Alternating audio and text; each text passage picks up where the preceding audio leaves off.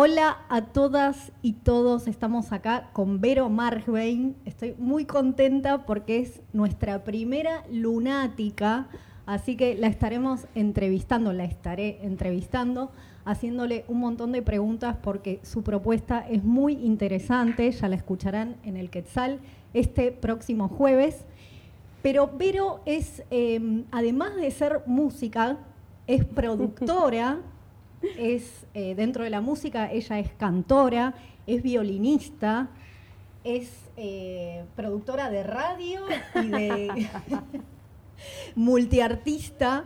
Así que bueno, eh, vamos a empezar por, por preguntarle acerca de su estilo. Ella tiene un estilo muy particular porque hace folclore con violín y es una especie de folclore urbano tenemos un gato acá que se está comiendo nuestro snack. Em, decía que, que, ella hace un tipo de folclore bastante particular, es una especie de folclore urbano. Y te quería preguntar, Vero, ¿cómo es tu recorrido, cómo fue tu recorrido dentro de la música para llegar a fusionar el folclore, que por lo que escuché es bastante chamamesco, el, estilo que haces dentro del folclore, o contanos también eh, en qué estilos te moves adentro del folclore, fusionándolo con todas tus vivencias urbanas, porque creciste, eh, sos porteña, digamos. Bueno, primero un gustazo y un placer, una alegría. Muchas gracias por, invitarme a este ciclo que va a estar lleno de lunáticas, de mujeres alucinantes, artistas, eh, músicas. Em, yo soy de Buenos Aires, soy porteña y mi primer amor y, el, y máximo amor es Charlie García y es el rock y ha sido el rock toda mi adolescencia, digamos, como guitarrera, ¿no? De los fogones, la guitarra en los fogones, de las poquitas mujeres con la guitarra, ¿no? Este, ya en esa época. Em, y la música, yo me acerqué al rock y luego al tango. Eh, luego de ser cantora, de tocar la guitarra, de ser guitarrera, es que me acerqué al violín y luego de estar tocando en orquesta de tango, fui expulsada por el tango, por una situación también vinculada al género y vinculada al machismo, que me hizo que en una semana eh, me convierta en folclorista, directamente. Eh, wow, así rotundo. Rotundo, rotundo. En esa época tocaba, aunque no, no podía interpretar que la música era una forma de vida, una, que era algo, eh, un recorrido profesional posible, ¿no? O sea que yo seguía haciendo en otras. Lo que nos pasa a todas y todos los artistas, o a la gran mayoría. Claro, porque la verdad que es, eh, digamos, es complicada la vida de, artista y también hay prejuicios al respecto de, cómo es la vida nuestra, que, que algunos son ciertos, dicho sea de paso, pero bueno, muy bien.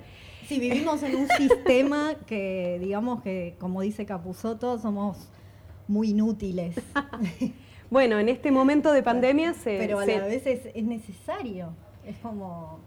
Sí, y se descubrió, va, se descubrió. Eh, quedó en evidencia que en realidad en, en, situaciones como esta, el arte es lo que nos ha salvado psíquicamente, ¿no? Realmente. Absolutamente. Pero bueno, luego de ser expulsada del tango, ahí es que eh, empecé a escuchar de repente, como que me hice folclorista. Y ahí fue que, caí de casualidad eh, por, eh, amistad, ¿no? por, otras cuestiones de trabajo docente en, el grupo Correntada, que es un grupo que sigo siendo parte. Es, es, eh, somos cuatro ahora, pero hemos sido trío toda, todo, este tiempo. Y, mm, y bueno, eh, ahí con Correntada, eh, estos 15 años, fue que me metí como si fuera en la música profunda, de, más, más tirando no al chamamé, sino más tirando a la chacarera y más tirando a la música santiagueña, que luego, eh, también por cuestiones del destino, terminé haciendo amistad con gente del monte adentro, gente campesina. wow, qué, hermoso eso, cuando el arte te acerca directamente a las personas de origen, ¿no? Como... Y gente quichuista, gente que habla en quichua, que es... Eh, en quechua, eh, una de, las de estas lenguas que en Santiago del Estero se sostienen y se siguen hablando, y que la chacarera, el gato, esta sonoridad del violín, del folclore de, este, de esta zona, digamos, tiene, tiene mucho que ver, ¿no? Em, así que con ellos, que son además son músicos, he recorrido el interior profundo de Santiago del Estero y he aprendido mucho del estilo a través del paisaje. Entonces, ahí es como que mi identidad quedó configurada un poco eh, como todo mi espíritu del rock y como compositora, tengo estas armonías que me rondan en la cabeza, que están vinculadas a Charlie García, que están vinculadas al rock, que están vinculadas a la psicodelia eh, este, de Estados Unidos, o sea, eh, norteamericana, británica, de, los, de los 70 en mi caso.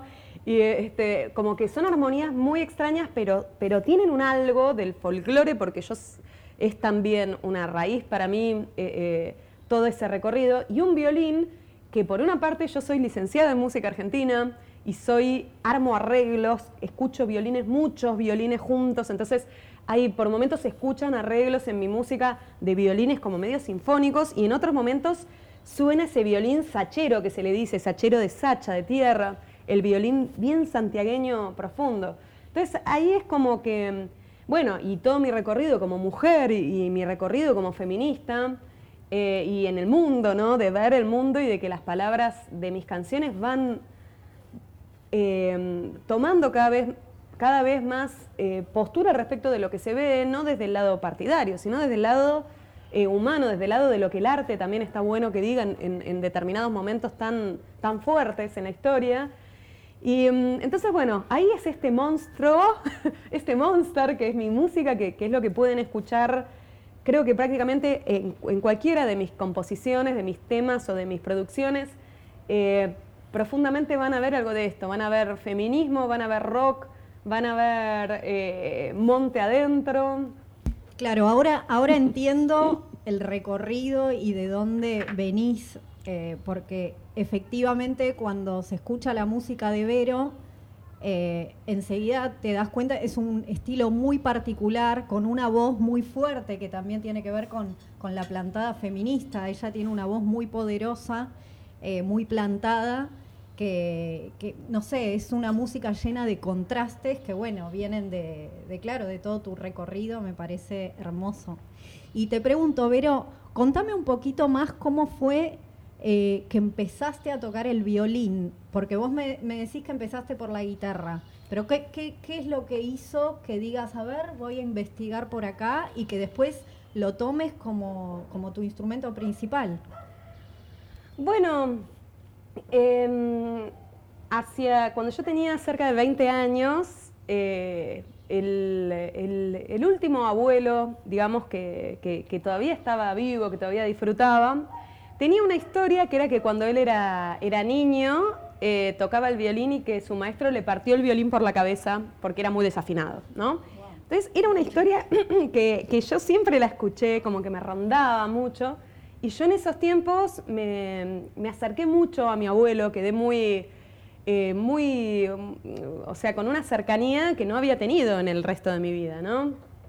Eh, y en esos tiempos, como que una amiga había empezado a tocar el violín y se me ocurrió, ¿por qué no le hago como esta, esta sorpresa, ¿no? De tocar el, violín y mostrarle algo del violín y tal vez hasta le puedo prestar el violín a ver si él quiere tocar, si se acuerda de algo. Como que era algo que estaba vinculado como hacia él. Eh, y cuando fui a tomar una clase, agarré el violín por primera vez en la clase, porque no había tocado un violín, no había agarrado, era el violín que me prestó el maestro, mi primer maestro, y sentí como que había tocado toda la vida. Eh, fue muy maravilloso la, sensación que tuve, ¿no? Y bueno, tal es así que a los cinco o seis meses estaba tocando en una orquesta de tango, de, con partes obviamente difíciles, pero fue como que enseguida ya era parte de mí el violín. O sea, heredaste un don no, viste que sí. O sea, hay una cuestión de, herencia energética y también genética, pero yo siempre más con lo energético. Eh, que claro, que venía de tu árbol genealógico. Bueno, del... porque si te fue tan fácil, tan natural, tan espontáneo. Sí, bueno, a mi abuelo le habían partido el violín en la cabeza, o sea que pareciera que a mi, a mi abuelo no le fue, lo saltearon, no le fue tan bien con ese don. Este, bueno, hay que ver, hay que ver qué maestra o maestro, el maestro, ¿no? Que le había partido. Eh, hay que ver pero ciertamente esto que decís de la, de la genética y de la raíz, justamente ahora estoy volviendo a intentar recapitular un poco el árbol genealógico de, mis familias, ¿no? Por el lado también de las mujeres, de la cantidad de apellidos perdidos que, yo no sabía que tenía y que cada quien tiene, ¿no? Todos los apellidos de las mujeres que desaparecen. Totalmente. Eh, y, el, apellido de mi madre, justamente es, y de, y de, mi, y de mi abuelo, de mi Seide, mi Seide Jaime, que justo hace dos días hubiera cumplido 100 años, él eh, mi de Jaime y mi mamá de apellidos Chazanowski. Mi apellido es Chazanowski, mi apellido materno. Y eso viene de Hassan, quiere decir, es un apellido que remite a un oficio muy antiguo, judío, soy de familia judía, y remite al cantor del templo. Eh, es decir, que sí hay algo del apellido muy viejo, muy ancestral, que, viene vinculado, o sea, en el apellido mismo viene algo vinculado a la canción, a ser cantora, ¿no? Eh, y, sí, y seguro que, los apellidos y seguro que todas nuestras, nuestras antepasados vibran en, nosotros. Y, bueno. Absolutamente. Y aparte hay veces que nos toca hacer un poco eh, la convergencia de esas voces, ¿no? Y sanar ciertas cosas como, como esta frustración que habrá tenido tu abuelo cuando el maestro, me parece terrible pero bueno, eran otros años también. Otros momentos, no sé, ah, quizás ahora también. Pero, pero bueno, muy, muy interesante todo eso. Y Vero, ¿cómo, eh, ¿cómo es tu proceso de composición? Eh, ¿Componés con la guitarra, con el violín, con las dos cosas? ¿Componés como productora integral? ¿Cómo, cómo, es tu proceso? Em, es, muy caótico. No, no, no. es muy, muy caótico es como, mi sensación es que las canciones vienen, es como si fuera que hay algo para... Muchas veces siento esto de la antena, que lo repito porque lo siento así, que está vinculado por ahí a, la fe en el arte, a la religión, o sea, al arte como una religión, ¿no? Eh, algo como si fuera de, que, de que como artistas tenemos una antena que está que está ahí y que por momentos sintonizamos algo que pasa, como nubes que pasan, que, de algo que tiene que ser dicho, que tiene que ser transformado en arte. Eh, sí, como un inconsciente colectivo que lo canalizamos con el lente que traemos de nuestras búsquedas y, así sale, ¿no? Exacta, exactamente así. Eh, y muchas veces siento así la inspiración, ¿no? Como si fuera de la nada, ¡tuc! surge una canción entera, como es el tema cómplice, que es por ahí uno de los temas que ha tenido más repercusión y es un tema muy, muy feminista y que en muchas agrupaciones lo han como agarrado a, poder transmitir y un montón de cosas y, tiene mucho camino por andar todavía, que es que de repente estaba ahí en la playa y me vino entero. Espíritu animal, entero, la letra, la melodía, no tenía nada, ahí no tenía guitarra, no tenía nada. Gracias que tenía un celular que pude como grabarme para no olvidarme, pero no me lo hubiera olvidado. Eh, eh, así que no es que tengo un método, a veces es tarareando, a veces es con el violín. Cuando es con el violín habitualmente son las canciones instrumentales, porque también tengo muchas composiciones instrumentales. Em, y a veces es con la guitarra y a veces es con el piano y a veces es tarareando, pero digamos, no es que me siento, de hecho me cuesta mucho cuando alguna canción viene como por fragmentos, me cuesta trabajarla y que sea una canción que sienta que merece ser dicha. Es como que la mayoría de las canciones que para mí son las mis composiciones preferidas o las que más me gusta poder eh, transmitir y cantar, son las que han venido enteras en, este, en, este, en esta sensación como de la nada, o sea, en esta sensación de la antena, ¿no? En esta sensación de, de inspiración y que es una canción que tal vez somos 15 personas componiendo algo eh, en esa misma sintonía en el mismo momento. Ay, qué lindo lo que decís eso. Claro, y quizás sale con diferentes lentes, digamos, matices, colores, hermoso, muy lindo, pero es verdad, hay como algo que, nos une a, las y los artistas eh, que tiene que ver con cuestiones, eh, como decía, del inconsciente colectivo, energías que nos atraviesan y cada una, cada uno eh, la sacamos como podemos, como venimos, como nos sale y, bueno, la espontaneidad es parte de eso que, nos emerge, que, no, que nos excede, digamos. Y Vero, hablando de un poquito de tus letras, em, quería meterme en, tu, en tu militancia a través de tu música. ¿Qué podés decirme de eso? Em, si es eh, únicamente a través de las letras o si aparte tenés, eh, que sé que sí, por eso te lo pregunto, tenés movimientos paralelos como, como los ciclos, como la, Peña de las Pibas y algunas cuestiones. ¿Cómo, cómo es tu mundo militante, digamos? ¿Y em, cuáles son tus valores y tu filosofía en pos de eso? Bueno, em, en, principio soy, soy artista, soy música independiente y por eso la producción, eh, al ser música independiente, es como que la producción viene de la mano, eh, aunque muchas veces hay compañeras, compañeros, compañeros que también apoyan de atrás de cámara, como, como es el caso.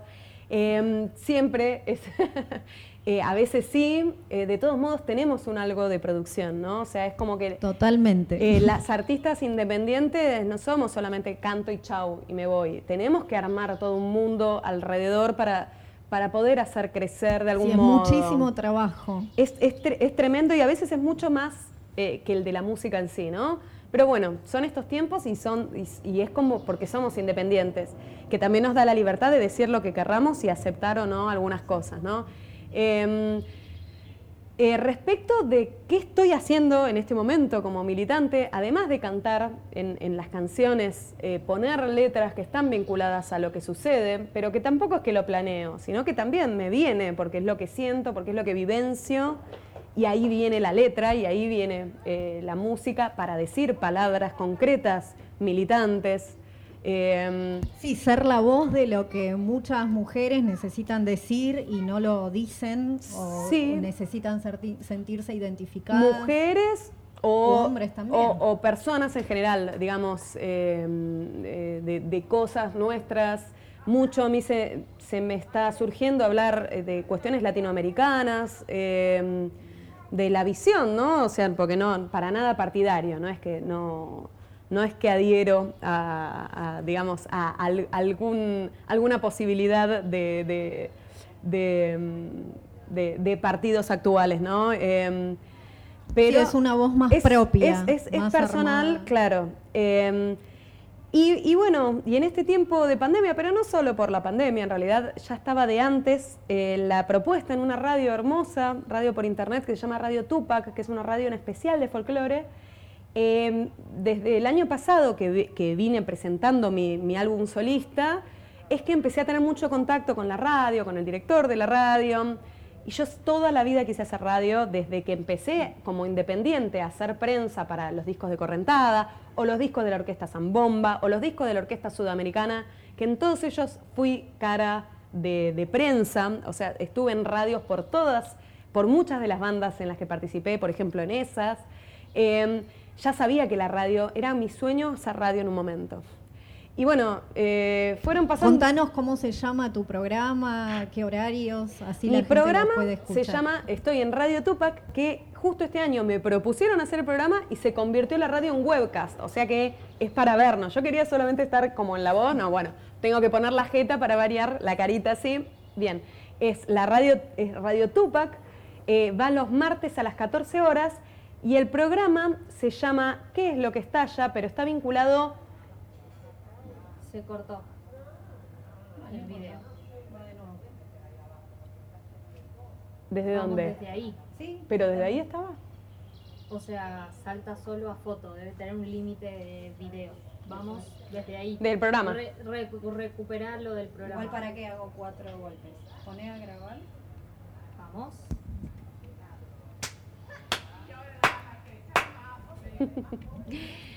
bueno, y este, mm, estoy haciendo un programa de radio, un programa de arte feminista, en especial de folclore, especial de música de folclore, pero abarco mucho danza, cada vez más estoy enganchando con producciones.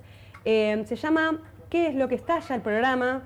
que tiene que ver con mi disco, porque mi disco se llama Lo que estalla. Entonces, como que eh, quedó pegadito el título, por ahí debiera haber sido distinto, pero así se llama hoy día. ¿Qué es lo que estalla? Ese programa todos los martes a las 14 horas por Radio Tupac, eh, programa de arte feminista, programa webcast, se encuentra por Facebook, ¿no? Eh, y justamente los martes, también a la noche, a las 21.30 horas, estamos llevando adelante la Peña de las Pibas junto a dos compañeras, Yoli Campos, Maggie Juárez, que ya vamos más de 130 mujeres artistas en el escenario virtual, y esto sí está vinculado a la pandemia. El año pasado habíamos empezado a hacer la Peña de las Pibas eh, presencial, ¿no? Esta junta de nosotras tres. Eh, y bueno, este año eh, decidimos hacerlo de este modo y nos fuimos dando cuenta la gran tarea de visibilización que estábamos llevando adelante. En el folclore, en todos los ámbitos es una cuestión que se discute y, ahora con la ley de cupo, mucha gente que dice que no hay suficientes mujeres artistas. Bueno, en un par de meses 140 mujeres artistas en la que hemos hecho este, eh, participar de la Peña de las Pibas.